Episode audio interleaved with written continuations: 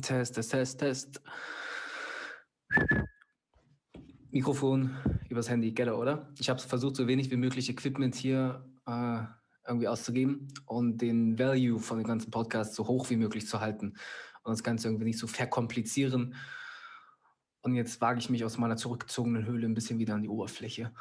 Ähm, ich will den Podcast machen und ich gebe euch in der ersten Folge ein bisschen Intro, weil ich finde, ich habe einfach so coole Freunde, die so inspirierend sind und von denen ich so viel lernen kann, äh, dass ich die Chance nutzen möchte und einfach deren Erfahrung und deren Know-how im Leben, was sie bisher einfach gut und glücklich vollstritten haben, mit euch teilen. Und ich äh, glaube, es werden ganz viele inspirierende Persönlichkeiten auf euch zukommen, von denen wir, du und ich, einfach sehr viel lernen können.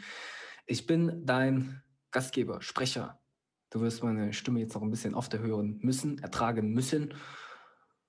Und äh, ich gebe vielleicht ein kleines, eine kleine Background-Information über mich. Ich bin Hendrik Schmidt. Ich bin jetzt 24 Jahre alt und habe die letzten sechs Jahre damit verbracht, Stoff in die Fitnessszene zu distributieren. Ich hoffe, das ist ein Wort. Jedenfalls habe ich mit 18 meine erste Firma gegründet, während der Abi-Zeit damals noch. Ich habe für die Schule nicht so viel Interesse gehabt damals, trotzdem gut mein Abi bestritten. Komischer Anfang.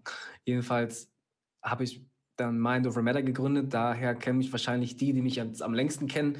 Ähm, damals ja, haben wir halt sehr viel mit Videos gearbeitet, Motivational, Inspirational und die Textilien, die wir damals gemacht haben, haben einfach so meinen Spirit ähm, ausgesprochen.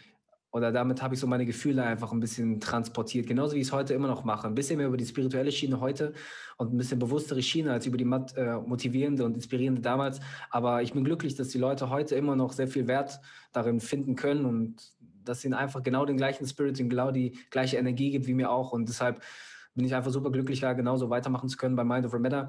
Meine Frau, die Lea, unterstützt mich sehr stark, jetzt das Ganze nochmal viel besser aufzuziehen und äh, ja, darüber kenne ich wahrscheinlich längst und seit 2017 äh, mache ich sehr viele Textilproduktionen. Textilproduktion primär für den Fitnessmarkt hier in Deutschland. Ähm, das lag daran, dass einfach das Interesse irgendwann so groß war an meinen Klamotten, haben gesagt, ey Digi, deine Sachen sind so cool, ich würde gerne auch meine eigenen machen. Und ich meinte natürlich, uff, ich war broke und dachte mir, okay, so ist eine gute Möglichkeit, irgendwie noch ein bisschen mehr Kohle zu verdienen und habe gemerkt, hey, das macht mir so viel Spaß für die Leute, das Gleiche eben zu machen und so meine ähm, Quellen einfach ein bisschen mit allen zu teilen, weil ich denke, darum geht's im Leben. Wir werden nur zusammen weit kommen und wenn wir das zusammen zelebrieren im Leben, dann, ich denke, haben wir eine ganz schöne Zeit hier auf der Erde. Und äh, ja, so hat sich das Ganze entwickelt. Ich habe halt einen sehr guten Draht zu meinen pakistanischen so, ich sag jetzt mal meiner zweiten Familie schon drüben in Pakistan. Wir haben uns 2016 auf der FIBO kennengelernt, als wir die One-Day-Shirts damals am Stand verballert haben. Ähm, da kamen 20 Pakistaner zu mir und einer blieb hängen, der Walid, Shoutout, versteht eh nichts, der Pakistaner. Und ja, seitdem, ich bin mit 17 das erste Mal rüber, nee, mit 19 das erste Mal rübergeflogen nach Pakistan. Mein Vater hat äh, mich verabschiedet, als würde er mich nie wiedersehen. Und anschließend, ja, man bin ich mit einer Wiener zweiten Familie wieder nach Hause geflogen und äh, die Geschäftsbeziehung, die persönliche Beziehung florierte seitdem. Jetzt haben wir eigentlich, ich will mich nicht zu weit aus dem Fenster lehnen, aber ich glaube, den ganzen Markt so abgegrast. Ich bin auch froh, dass ich wirklich nur geile Kunden habe und bin mittlerweile glücklich, auch an dem Punkt zu sein, dass ich auch verzichten kann auf viele Aufträge. Das hat auch super lang gedauert und ich möchte euch auch mitnehmen auf die äh, Reise irgendwie, äh, dass du dich nicht immer bücken musst für alles und einfach vor allem glückliches Leben führen solltest irgendwie, ich will euch nichts vorschreiben, Mann, aber ich finde, für mich hat es äh, sehr viel bewirkt und ich bin, ich stehe heute glücklicher auf als früher, sage ich mal, indem ich mir fest vorgenommen habe, äh, mich selbst an erste Stelle zu setzen. Nicht egoistisch, aber äh, wenn es darum geht, einfach glücklich zu sein und den Tag nach meinen Anforderungen irgendwo zu leben. Ne? Und ich habe mittlerweile dann eben ein Netzwerk aufgebaut von ganz, ganz vielen ähm, Herstellern und Fabriken in der ganzen Welt. Ich glaube, jetzt sind es sieben insgesamt. Und wir können äh, einfach alles bedienen mittlerweile. Kleine Produktion, große Produktion, schnelle Produktion. Also richtig gute Geschäftsbeschreibung, Henrik.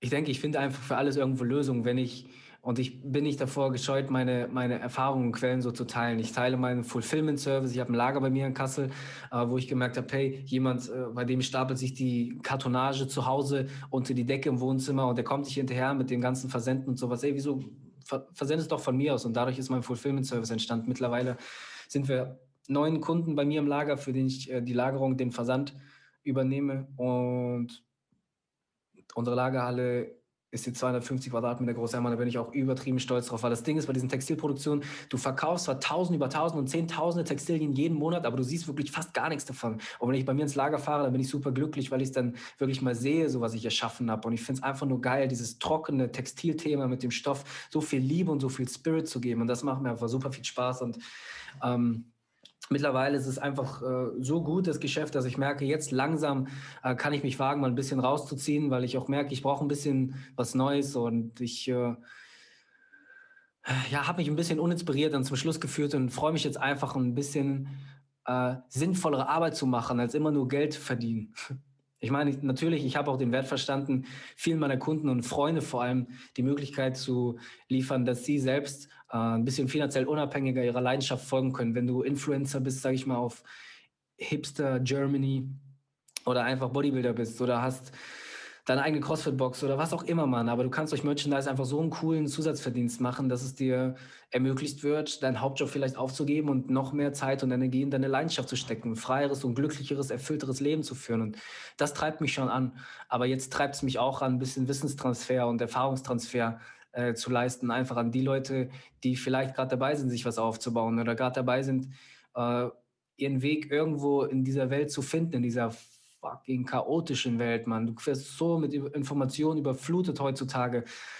Vor allem während diesem Corona-Zeitalter. Und ich kann einfach verstehen, dass es frustrierend sein kann, wenn man sich auf Instagram vergleicht immer und keinen richtigen Faden einfach findet oder hat im Leben. Und ich war da auch. Und äh, ich würde mir wünschen, wenigstens einer Person während dieser ganzen Podcast-Geschichte, einer Person ein bisschen dabei zu helfen, sich selbst äh, auf den richtigen Weg zu bringen und wirklich für sich einzustehen, das zu tun, was ihn glücklich macht und einfach ein geiles Leben zu führen, egal was er machen will. Ja, und deshalb versuche ich mit meinen Friends, die ich hier auf dem Weg gefunden habe, euch genau diese Erfahrung äh, zu geben. Vielleicht könnt ihr euch in einem von ihnen wiederfinden. Und darüber würde ich mich ultra freuen. Ich selbst ähm, habe Mind of Matter damals gegründet, einfach, ich hatte meine Mutter hat mich super inspiriert damals, als sie ähm, weggezogen ist, weil mir, ich habe das so aufgenommen, als würde sie kompromisslos ihrem Herzen folgen und das tun, was sie glücklich macht. Und das hat mich wirklich inspiriert. Ähm, ich habe super hart gearbeitet, das hat sie mir auch damals mitgebracht. Die war als erstes wach und äh, erst nach mir zu Hause. Wir haben uns echt voll selten gesehen, aber war die, hat mir so viel Liebe auf den Weg gegeben und dadurch habe ich mit 13 angefangen, ähm, äh, klassisch Hustler, Zeitung zu verteilen. Mit 14 mein ersten Job. Ich habe eine Fußballmannschaft trainiert. Mit 15 den nächsten Job, habe Teller gewaschen im Keller von einem Restaurant. Uh, 13, 14 Stunden am Tag und uh, dadurch so das erste Mal gelernt, hey, über die Grenzen zu gehen. Und damals, als ich Black Money auf die Hand bekommen habe, dachte ich mir, hey Mann, ich, werd, ich bin super rich und das läuft alles und habe mir meine erste Uhr gekauft. Ich habe sie jetzt nicht an, aber das ist für mich immer ein Zeichen gewesen für harte Arbeit. Uh, ich bin super unmaterialistisch, ähm, aber die habe ich bis heute, weil es mich einfach ein Stück weit erinnert daran, ja. Und anschließend mit 16, 17 ähm, habe ich den Bogen dann ein bisschen überspannt. Ich habe halt irgendwo so viel gearbeitet, ich muss das mal auf Flugmodus stellen. Ja, jeder, der das Video sieht, ich benutze mein Handy einfach als Mikrofon. Ich wollte nicht so viel Podcast-Investment-Kram und sowas vorab geben und einfach produzieren, weil ich denke, viele überdenken irgendwie ihre Geschichte und ich hoffe, die Qualität kommt gut rüber. Vielleicht optimieren wir das Ganze noch mal in der nächsten Zeit, aber damit sollte der Anfang gelingen. Ähm, jedenfalls mit 16, 17 hatte ich irgendwo so einen wirklich mentalen Breakdown. Ich habe damals Fußball-Bundesliga gespielt, bin sechsmal die Woche ins äh, Gym gegangen, ähm, Abitur damals gehabt und sowas und es war mir einfach zu viel. Ich hatte noch äh, Struggles mit Frauen und so, wie das halt ist in dem Alter und irgendwann hat diese harte psychische Fassade dann zu bröckeln begonnen und ich hatte wirklich einen harten Breakdown. Wie soll man das nennen? wie nennt man das heutzutage? Burnout. Vielleicht war es so. Und ich hatte echt dunkle, dunkle, dunkle, dunkle Gedanken damals. Aber das Bodybuilding damals hat mich wirklich wieder hochgeholt und mich wirklich wieder am Leben gehalten. Und da habe ich dann auch die Liebe zu dem Merchandise gefunden. Ich habe damals diese Train Hard Feel Good Pullover getragen mit Motivation und Energie und das äh, hat mir echt viel gegeben und ich dachte, ey, es wäre geil, meine eigenen Klamotten zu haben und ja, dann habe ich gemerkt, das ist so viel Arbeit, vielleicht gefällt es wem anders auch noch und habe dann eben angefangen, die Sachen wirklich für ja, also kommerziell herzustellen und dann eben auch angefangen, die zu verkaufen und irgendwann mit 18, ich glaube mit 18 direkt, ja, war es dann soweit, ist dann Mind Over Matter an den Start gegangen. Und ähm, also ich habe viele Jobs damals gehabt, die mir gezeigt haben, hey, du bist überall äh, verkaufst dich überall unter Wert, weil egal, was der Typ dir in der Stunde zahlt, das ist dir, es ist niemals genug, es ist niemals dein Wert und du wirst so respektlos behandelt. Ich hatte behinderte Jobs damals, man, vier Stück gleichzeitig. Damals bin ich während der Schule nachts noch äh, die Zeitung ausgefahren, man, von 1 bis 4 Uhr und um 6 Uhr wieder der Wecker geklingelt, um zur Schule zu gehen. Ich habe hatte eine Zeit lang im Casino gearbeitet bis nachts um eins und da habe ich ständig meinen Mathelehrer getroffen, der mir dann morgens um acht in der Schule gesagt hat, was ich für ein Loser bin irgendwo, weil ich nie Hausaufgaben gemacht habe. Ich hatte eigentlich einfach wirklich kein hartes Interesse äh, an dieser Bildung. Mm, und ich habe schnell gemerkt, dass die Lehrer, die eigentlich eine unglaublich wichtige Position haben, das selbst nicht so sehen. Die Vorbildfunktion, ähm, die sie haben, füllen sie einfach nicht so wirklich aus. Die können vielleicht gut Mathe unterrichten, aber nicht gut das Leben. Und viele Kids in dem Alter, ich zum Glück nicht, man ich weiß auch nicht, wieso nicht. Die denken halt, wenn sie eine 5 in Mathe schreiben, dann sind sie eine 5 im Leben. Aber das, das bist du nicht, Mann. Du bist besonders. Und egal, wer dir das sagt, dein Lehrer, deine Eltern, du bist besonders. Und auch wenn das niemand sieht, es reicht, wenn du das siehst. Und es gehört viel dazu, viel Mut, so seinen eigenen Weg zu gehen. Ich bin damals selbst mit 18 äh, ausgezogen. Ähm, und das war eine crazy Story. Ich war so broke damals, aber so glücklich, weil ich an meiner eigenen Sache gearbeitet habe. Jeder Cent ist in meine Firma gegangen.